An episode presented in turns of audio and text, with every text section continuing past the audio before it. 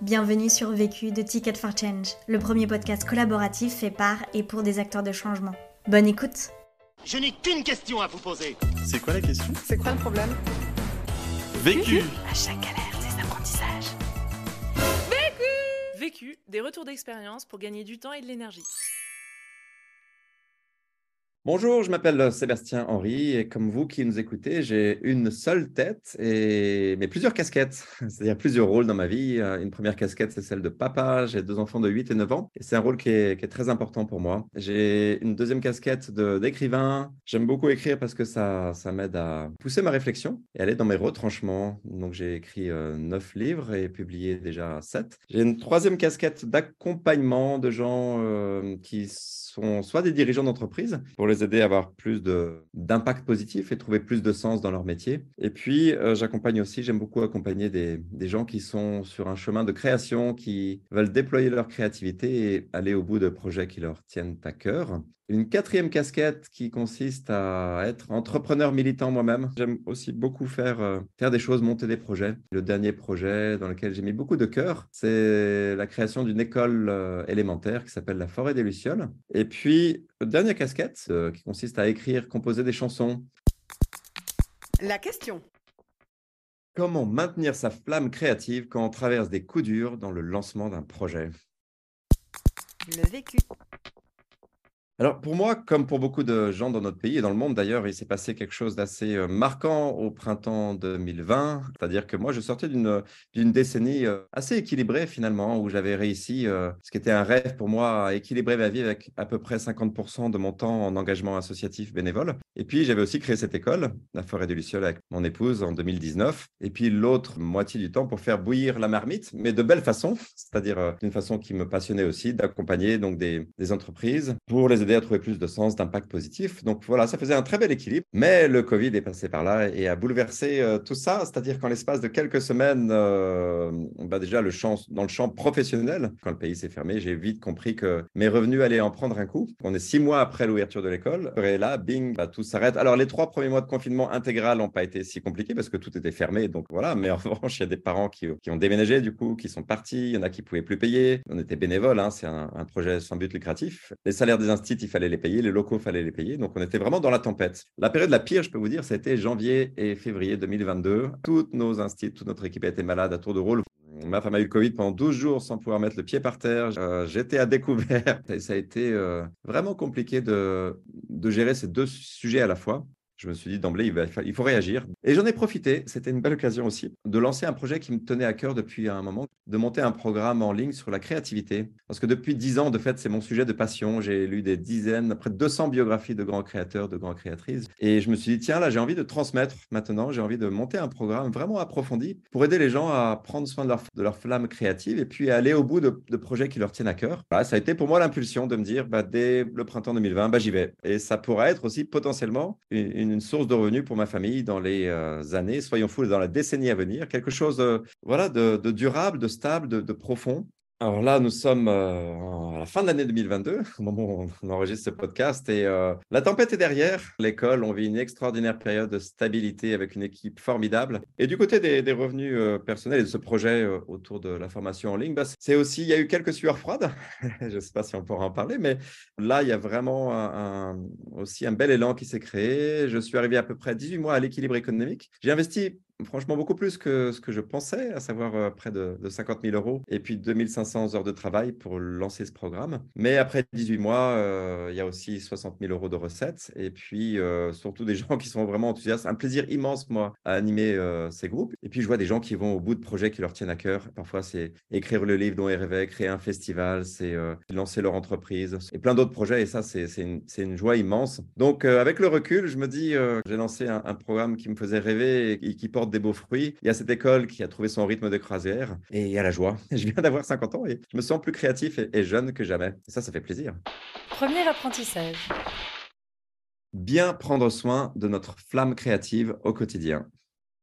J'ai dit tout à l'heure que pendant la décennie écoulée, avant le Covid, hein, j'avais déjà beaucoup recherché ce sujet de la créativité et j'avais compris que ça passait par une certaine forme de discipline. Alors le mot, je sais, euh, plombe un peu l'ambiance, hein, mais pour moi, j'ai l'expression tout de suite qui m'est venue que la discipline peut être joyeuse parce que si c'est une discipline qui me permet d'être joyeux et apaisé au quotidien, bah, moi j'ai envie d'une forme de discipline comme ça. Et, depuis 20 ans déjà, j'avais un temps mis en place dans ma vie, un temps de méditation au quotidien.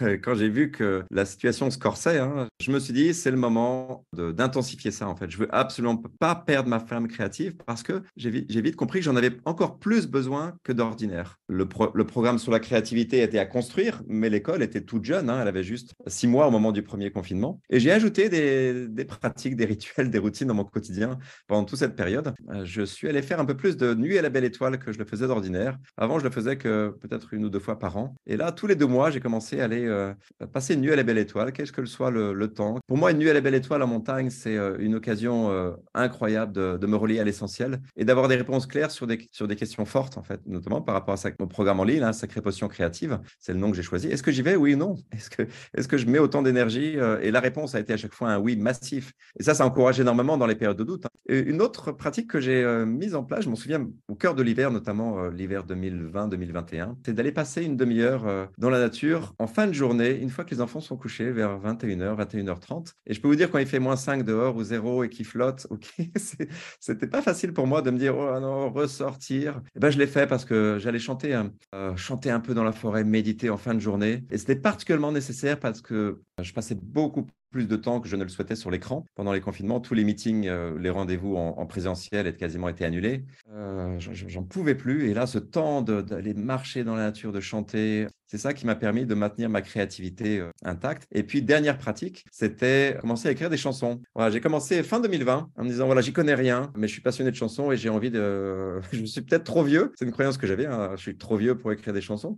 Et ça m'a tellement passionné que même au cœur, euh, où je vous ai parlé tout à l'heure de l'épisode, la pire des périodes, la période horrible, eh ben, j'ai gardé une demi-heure chaque matin avant que les enfants se lèvent pour écrire des chansons. Quand on se lève pour la journée, ben, moi, c'était ma touche créative de parfum. Voilà, donc c'est des exemples tout simples, hein, mais qui illustre pour moi comment on peut prendre soin de notre petite flamme créative en faisant quelque chose qui nous tient vraiment à cœur, même si c'est que 20, 30 minutes, quelque chose qui nous fait tellement, qui nous met tellement en joie que ça reste comme une petite touche de parfum pour la journée.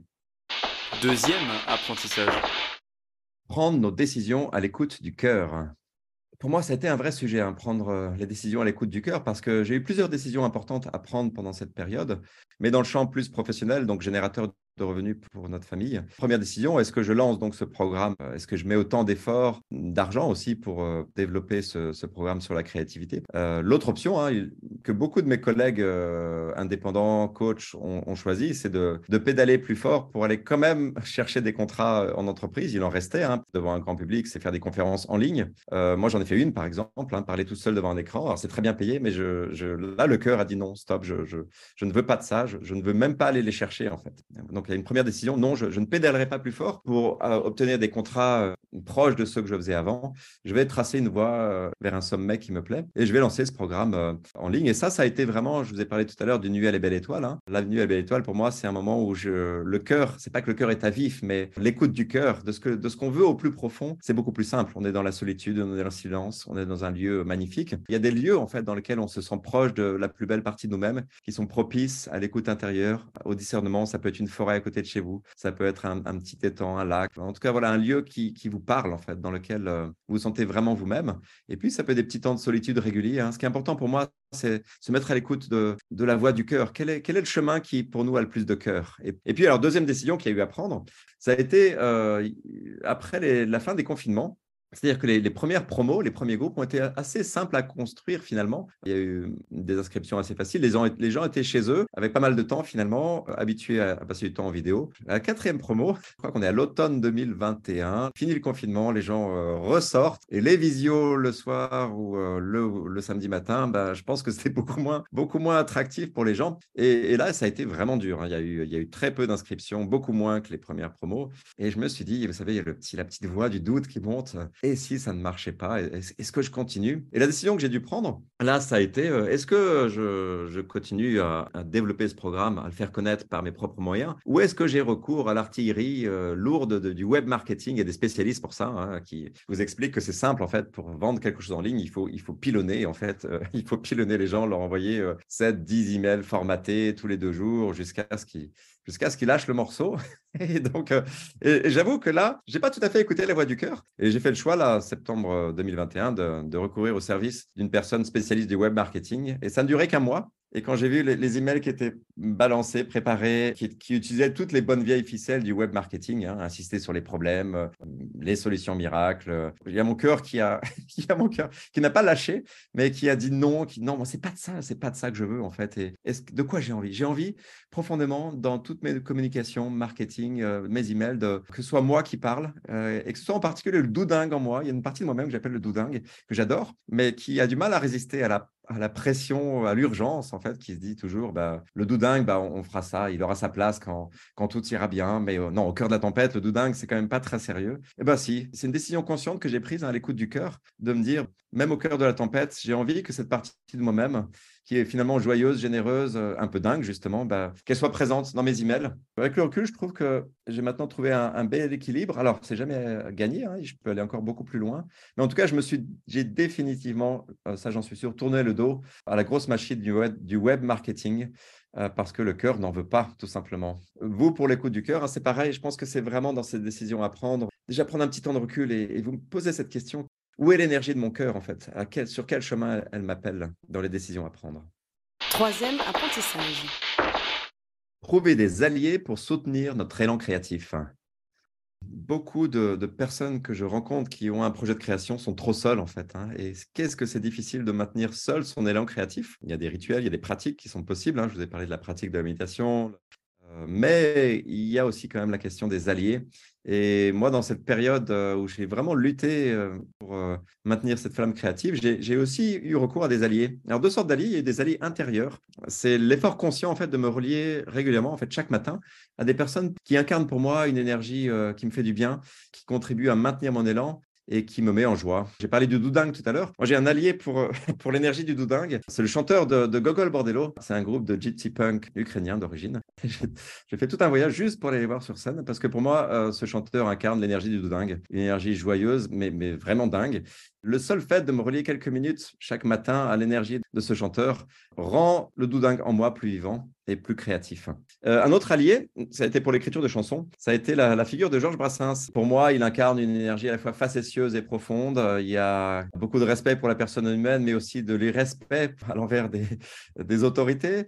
il y a tout un, cocktail qui me plaît énormément. Et, moi, là, je passe aussi une à deux minutes chaque matin, juste avant de me plonger dans l'écriture des chansons, à me relier à son énergie, à imaginer qu'il est là juste à côté de moi. Et ça me fait un bien fou, en fait. Donc, c'est tout simple hein, comme exercice. Et j'encourage les gens que j'accompagne euh, dans leur travail créatif à, ici identifier deux, euh, un ou deux alliés comme ça qui incarnent l'énergie dont ils ont besoin pour avancer. C'est pas forcément des personnes connues. Hein. Souvent, il y a des personnes qui mentionnent euh, un grand-père, une grand-mère, un ami d'enfance qui peut-être n'est plus en vie, mais qui continuent d'incarner cette énergie. Et je vois leur visage quand, en l'espace d'une ou deux minutes, ils se relient à cette présence. Et je vois leur visage qui est animé de, quelque chose de profond et de, de joyeux. Et c'est vraiment un, exercice tout simple, mais, mais, très, très précieux. Si au passage, vous voulez en savoir plus sur ce type de pratique et puis sur euh, l'écoute du cœur aussi, euh, il y a des ressources qui existent, comme euh, par exemple le cycle de méditation sur la créativité que j'ai enregistré pour Petit Bambou ou celui sur l'application Présence. Et puis les alliés extérieurs, moi j'ai la chance d'avoir quelques personnes dans mon entourage, alors pas dans ma famille. Voilà, les alliés euh, pour notre travail de création ne sont pas forcément dans notre famille. Ils sont pas forcément dispo, ils n'ont pas forcément envie. Mais j'ai pu compter sur quelques personnes clés. Et notamment, euh, je fais partie d'un groupe d'hommes euh, qui travaillent sur la masculinité sacrée. Et on s'encourage assez, pas vertement, mais avec parfois de façon assez, c'est pas brutale, c'est jamais brutal, mais vigoureuse. Voilà, c'est le mot que je cherchais, assez vigoureuse à, incarner la mission. Alors déjà identifier la mission qu'on est censé servir sur cette terre, enfin, la mission qui est chacun propre Hein, mais répondre à cette question déjà, euh, qu'est-ce que je fais ici sur Terre? Et puis, une fois qu'on a identifié notre mission, bah, se challenger sur est-ce qu'on est vraiment en train d'incarner notre mission? Et ça, ça a été des alliés très précieux, notamment pour la création de, ce programme en ligne hein, et puis pour maintenir l'école en vie. Parce que j'ai identifié assez vite que ma mission, c'était de, de contribuer à un monde de joie en déployant ma créativité en entier et puis en aidant d'autres personnes à faire de même. Et, là, j'ai senti qu'avec euh, ce programme Sacré Potion Créative, j'étais au cœur de ma mission en fait. Et ça, qu'est-ce que ça a fait du bien dans les, dans les moments de doute? Qu'est-ce que ça fait bien de sentir que peut-être ça marche pas aussi vite que je l'avais souhaité, il y, a, il y, a, un trou d'air, mais je suis en plein dans ma mission et, c'est ça qui fait vibrer mon cœur, c'est ça qui me donne sens. Donc je vais continuer et je vous encourage vraiment, si vous nous écoutez, à... Alors c'est pas l'un ou l'autre, hein, à, la fois chercher des alliés intérieurs, mais aussi euh, chercher des alliés de cœur extérieur. Ça peut être des amis que vous n'avez pas vus depuis longtemps, ça peut être un cousin éloigné euh, que vous voyez très peu, mais en fait, à chaque fois, le critère pour moi, c'est à chaque fois que vous parlez à ces gens, à chaque fois que vous en rapprochez un peu, ou même à chaque fois que vous y pensez, que vous sentez que votre élan intérieur, votre élan est soutenu en fait. Il y a des personnes qui, juste par leur présence, nous soutiennent. Et même s'ils connaissent rien à notre sujet, si vous êtes en train de créer une entreprise, ils connaissent rien peut-être à l'entrepreneuriat, mais euh, ils savent par leur seule présence comment vous soutenir. Et ça, c'est très, très précieux. Conseil pour gagner du temps j'ai un, conseil qui me tient particulièrement à cœur, c'est accepter de perdre du temps, justement, de perdre 15, 20 minutes, 30 minutes par jour pour, en apparence, ne rien produire, mais en fait prendre soin de notre énergie créative euh, par des exercices, des rituels. J'en ai mentionné plusieurs. Hein. Et pourquoi? Parce qu'une fois que notre énergie créative est activée, qu'elle est intense, qu'elle est vivante, euh, on est dix fois plus efficace dans l'action et on a dix fois plus d'impact. Pour gagner de l'énergie passer à l'action le plus vite possible, pas trop se faire de nœuds au cerveau, pas attendre les conditions parfaites pour lancer son projet parce que les conditions parfaites n'arrivent jamais. Et si je peux donner un tout petit exemple simplement, avant de créer l'école, on se demandait comment on allait pouvoir en fait convaincre des parents de nous confier ce qu'ils avaient de plus précieux alors qu'on n'avait rien à montrer. Et ben pendant deux ans, tous les mardis matins, avec nos propres enfants aussi, on a animé des ateliers dans la nature et on a expérimenté ensemble avec d'autres parents comment on pouvait, l'espace d'une demi-journée, apprendre, euh, passer des bons temps avec des enfants. Et il se trouve que euh, lorsqu'on a créé l'école, les premiers parents qui sont inscrits ont été les parents qui venaient à ces ateliers euh, gratuits et joyeux en nature. ça, on l'a fait du jour au lendemain. On se dit, voilà, bah, on ne sait pas comment encore on va créer l'école, mais dès maintenant, on va lancer ces ateliers en forêt. J'ai une petite phrase peut-être que j'adore du fondateur de, de, LinkedIn, un réseau social, qui dit en substance, si avec le recul des années, vous n'avez pas un peu honte de la première version de votre produit euh, ou de votre programme euh, ou de votre entreprise, c'est que vous l'avez lancé trop tard. voilà, donc euh, acceptez d'avoir un peu honte. C'est pas parfait, mais ça a le mérite d'exister. Vu, vécu, vaincu. Pour plus de vécu, clique vécu.org. Je voulais te dire, tu sais, on, on a tous nos petits problèmes. Vécu. Buy ticket for change.